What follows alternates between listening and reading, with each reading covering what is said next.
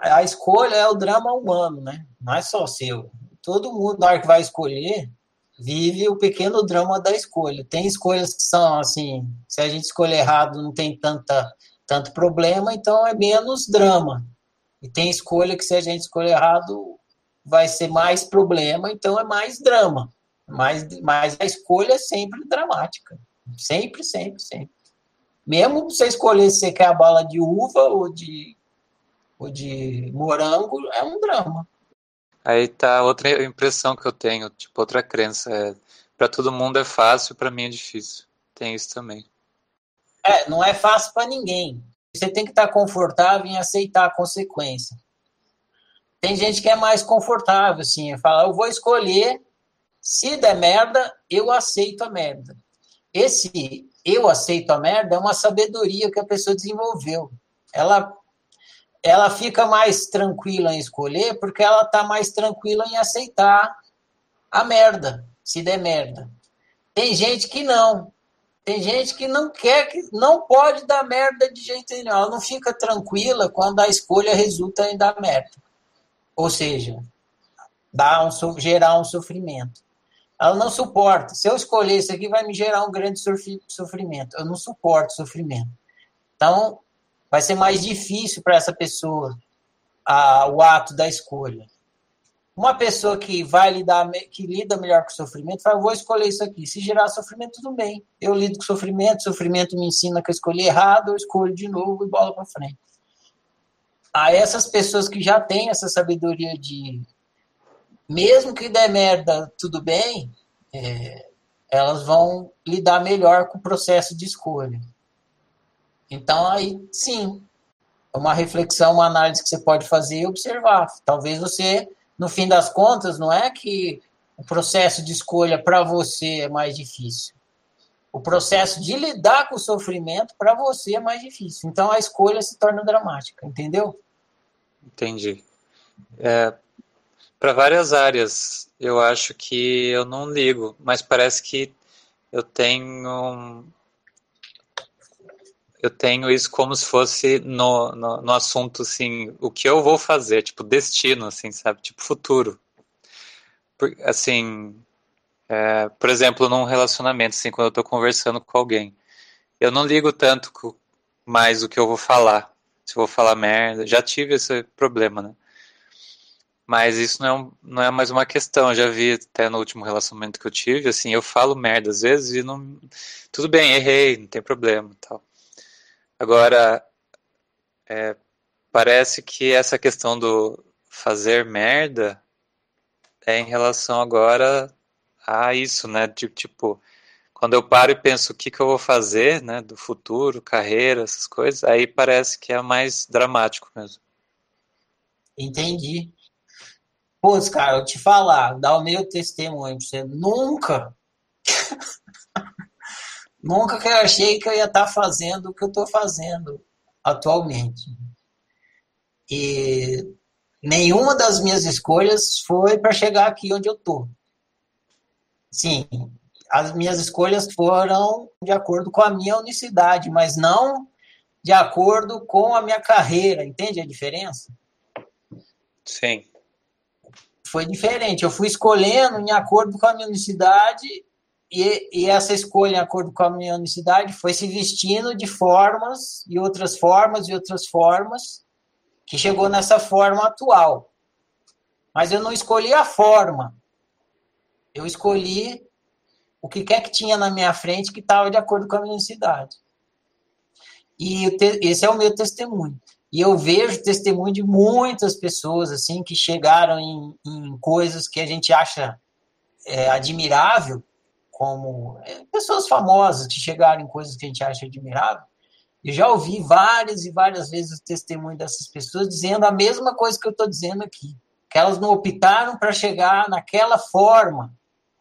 Elas simplesmente foram fazendo escolhas que elas achavam certas e que tinham valor para elas. E ao fazer isso, a forma foi se desdobrando, entendeu? Entendi. Isso que eu tava pensando, né, nesses dias e com aquela eureka lá que eu tive, que eu comentei lá no Ego Game, é que, tipo, o que me chama é estudar essas coisas agora, tipo, ler os livros que eu tô lendo. E quando eu paro e falo, o que, que eu realmente quero fazer? Eu quero isso, tipo, eu tô sendo levado por isso. Só que daí eu penso, eu começo a pensar, mas você não.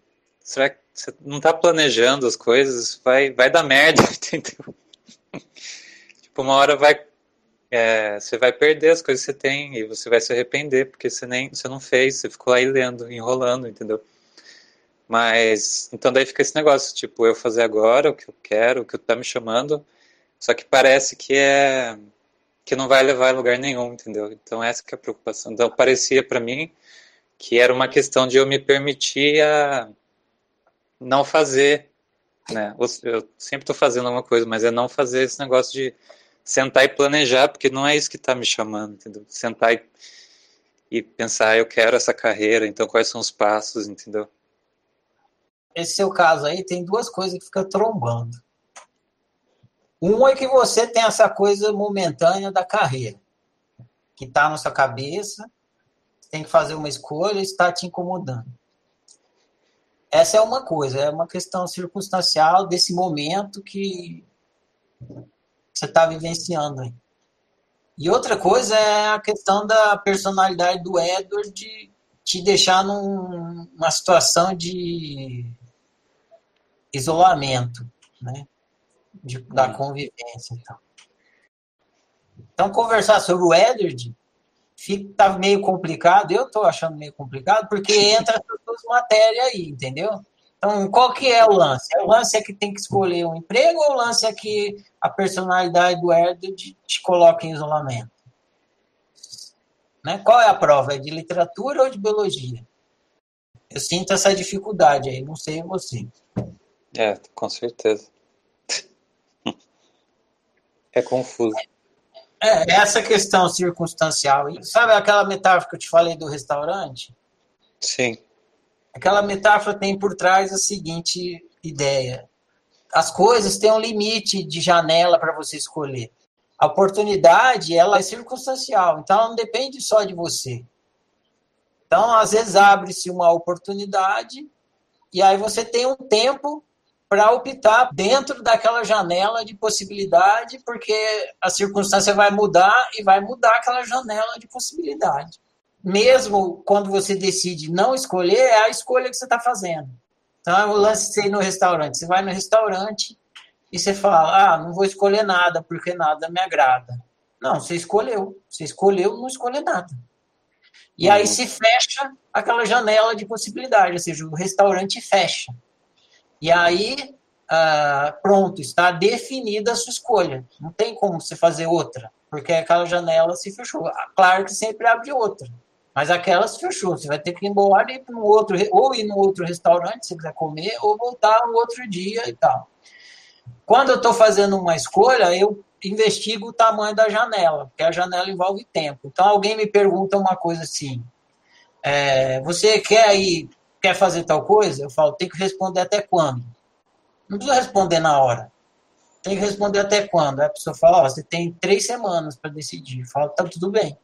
Em três semanas eu decido. Aí, se eu não decidir em três semanas, a decisão está decidida, entende a lógica? Aham, uhum, sim. Porque, porque a janela se fechou. Então eu sei, eu sei que eu tenho três semanas para tomar uma decisão diferente de não decidir nada. E se é. eu não tomar uma decisão, a decisão de não decidir nada foi a decisão que eu tomei.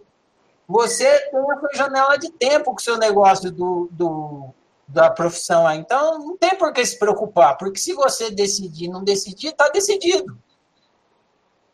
Só que se, você, tem alguma janela de opções aberta e você não decidir por ela, ela vai se fechar e a sua decisão foi não optar por aquilo. Então, não tem problema nesse negócio de decidir, porque a, a circunstância decide por você se você não decidir. Então, com a questão da decisão de pegar emprego ou não, eu acho isso bem tranquilo, porque a circunstância vai decidir por você. Agora, a questão da sua personalidade, isso vai se esticar pela sua vida inteira, entendeu? Não é uma questão circunstancial. Isso sim vai percorrer a sua experiência inteira, do, desde o dia que você nasceu, está percorrendo e vai até o dia da sua morte. Entendeu a diferença que eu quis fazer aqui? Entendi. É, essa questão da personalidade, eu vejo que tem melhorado, eu tenho mudado. Mas eu puxei tudo junto e virou um bololô, assim, misturei coisas do passado, né, com coisas atuais. E daí é, exagerei um pouco pra, por causa do personagem também. E... Mas aí eu acho que na verdade sempre foi assim, a minha janela de oportunidade eu pensava que é a vida, vamos dizer, né? E eu tinha medo de desperdiçar a vida, né? De passar e eu não ter feito nada. Tem isso. É... Era porque eu não sei o que vai acontecer depois, né? Então isso foi um grande, grande preocupação minha o tempo todo. Mas isso não me fazia, na verdade, só me deixava mais nervoso. é, é isso que eu vejo, sabe? Que é essa pressa, entendeu? É, de definir o que, que vai acontecer. Parece que é isso, entendeu? E, e não tem como, porque qualquer coisa que eu escolho, eu não vou ter certeza, parece. Então, deixa eu interromper, posso? Pode. Tá, você já estudou isso na oficina várias vezes. Você entende que você tem um destino, não tem? Você Sim. entende? Então, como se você tem um destino, cara, tá resolvido. Entendeu? Você está predestinado o que, você está confundindo aí? Primeiro, entender que você tem um destino, entender mesmo. Pô, eu tenho um destino, eu não tenho como não, não chegar na autorrealização. Estou predestinado à autorrealização. Aí, uma vez que você entendeu isso, aí você tem que resolver essa questão do ser e do fazer. Porque se você entender que destino é fazer, que é mais ou menos o que você está falando aí, eu tenho que fazer alguma coisa na ideia de que destino é fazer. Se você ficar na, no conceito de que destino é fazer, aí você vai viver nessa angústia mesmo. E você só vai resolver ela a hora que você entender que destino não é fazer, destino é ser. A hora que você entende que destino é ser, o seu fazer, ele simplesmente vai se adequar ao seu ser, que fica resolvido também. Entendi. Vou dar mais um exemplo para mostrar uma mentalidade que acontece comigo nesse negócio que parece que é uma pressa. É, por exemplo, eu estou sofrendo, certo? E eu entendo que o sofrimento está me mostrando alguma coisa, né? E eu, tô, e eu começo a sentir ele. Que nem você fala, né? Experimentar como se fosse uma bala, né? E eu estou sentindo. E, e daí, só que eu começo a pensar assim, eu estou só sentindo, eu não estou fazendo análise, então eu tenho que fazer análise, eu tenho que pegar e, e olhar e não sei o que, sabe? Então daí eu eu penso, eu estou me puxando, eu estou tô, tô forçando uma análise para descobrir logo, ou, ou eu estou muito parado mesmo, sabe? Entende? Você, é primeiro que você não tem que. Uhum. Se livra desse tem que. Você, se você está sofrendo, o sofrimento está acontecendo para que você entenda alguma coisa. Mas você não tem que fazer a, a análise. Você pode ficar só sofrendo se quiser, só que o sofrimento vai permanecer ali. Então, se você falar assim, ó, eu não quero fazer análise, esse sofrimento vai permanecer aqui, então tá, porque a minha opção é essa, eu não quero fazer agora. É a mesma coisa que você enfiar um prego no dedão e falar assim, eu não quero tirar o prego agora. Beleza, você não tem que tirar o prego. Só que vai ficar doendo até você tirar o prego. Então, você não tem obrigação de fazer análise. Mas a hora que você entende que o sofrimento está ali para te mostrar alguma coisa, aí você faz, não porque você tem que fazer isso, porque você é um. Aí você tem que ver se tem uma crença assim, porque iluminados não sofrem, então tem que ir logo lá. Não, você vai lá porque é a coisa mais inteligente a fazer. Tem um prego no meu dedão, se não tirar o prego vai ficar doendo. Então não estou fazendo porque eu tenho que tirar. É porque é o melhor jeito de eu viver é tirar o prego e resolver essa dor aqui. Entende a diferença? Entendo. Agora, se tem uma voz que fica te chicoteando e fala que você não pode sofrer, aí essa voz que deve ser investigada. Porque eu posso, se eu quiser, eu fico sofrendo. Se eu quiser, eu pego prego e enfio no meu dedo. Eu posso fazer isso. Então, justamente, é, parece, eu acho que eu tenho a ideia de que eu tenho que estar tá, né, sempre evoluindo, sabe? E que é um processo que eu, tô tendo, eu tenho que forçar, porque senão eu vou ficar parado.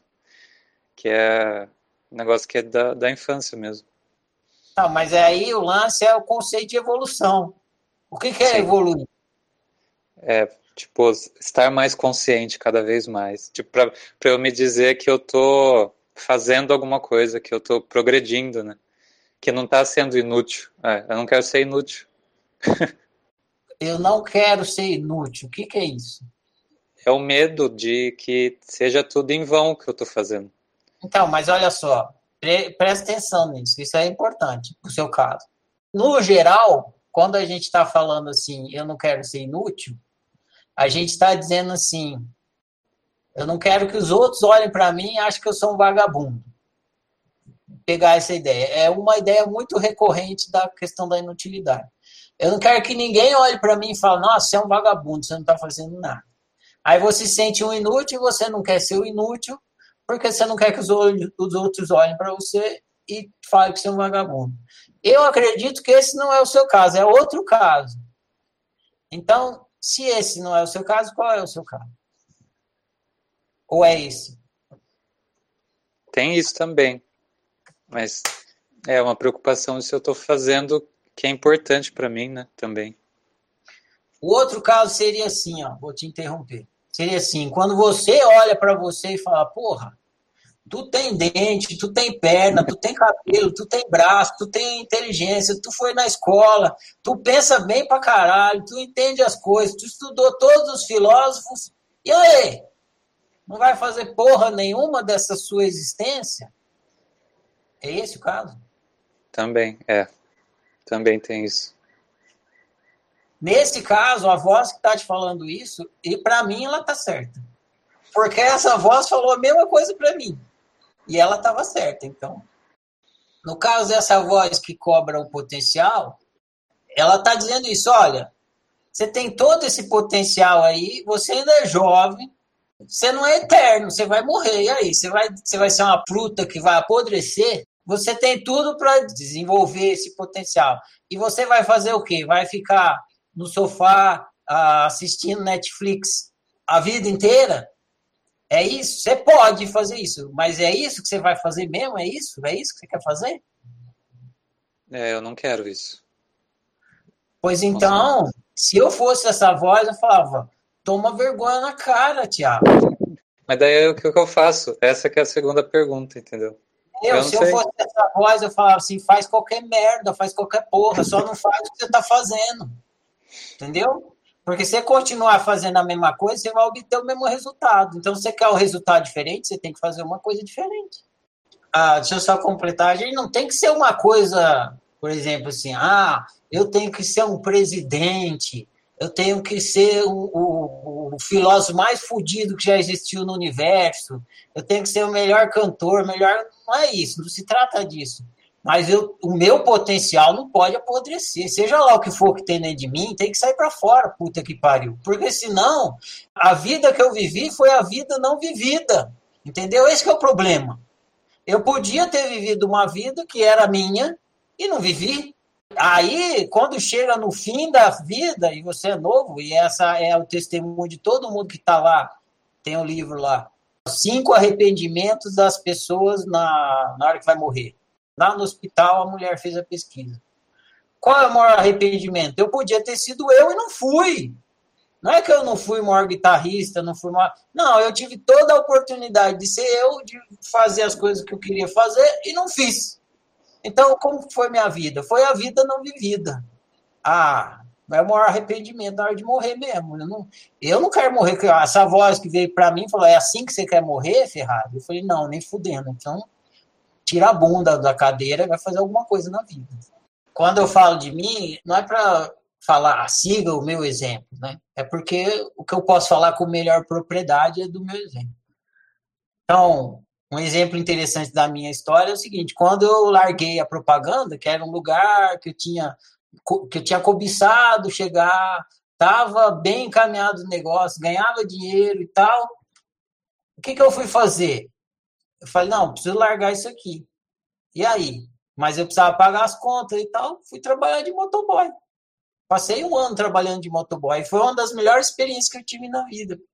E ela estava em acordo com a minha necessidade, porque eu tinha que fazer alguma coisa diferente do que eu estava fazendo. Se eu continuasse trabalhando com propaganda, eu ia continuar tendo o mesmo resultado. Eu queria um resultado diferente. Então, fui optar por uma coisa diferente. Fui trabalhar de motoboy.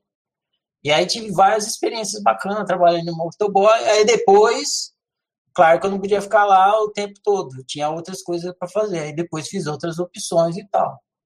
É fundamental a gente optar de acordo com a nossa unicidade, mas o estando em acordo com a nossa unicidade, seja lá qual forma tem essa opção, o que, que a gente vai fazer fica irrelevante. Importante é a gente optar de acordo com a nossa necessidade. A gente já estudou isso, a brincadeira de destino inconsciente. Aí não sabe onde que a gente vai chegar. E o legal da brincadeira é isso. Que você chega e fala, puta que pariu, nunca imaginei que eu ia chegar aqui, mas era exatamente aqui que eu tinha que chegar. Mas você só fala isso depois de caminhar no escuro só com o seu GPS. E essa que é a graça da brincadeira. Parece que é tudo misturado, tudo. Tipo, é preocupação dos outros.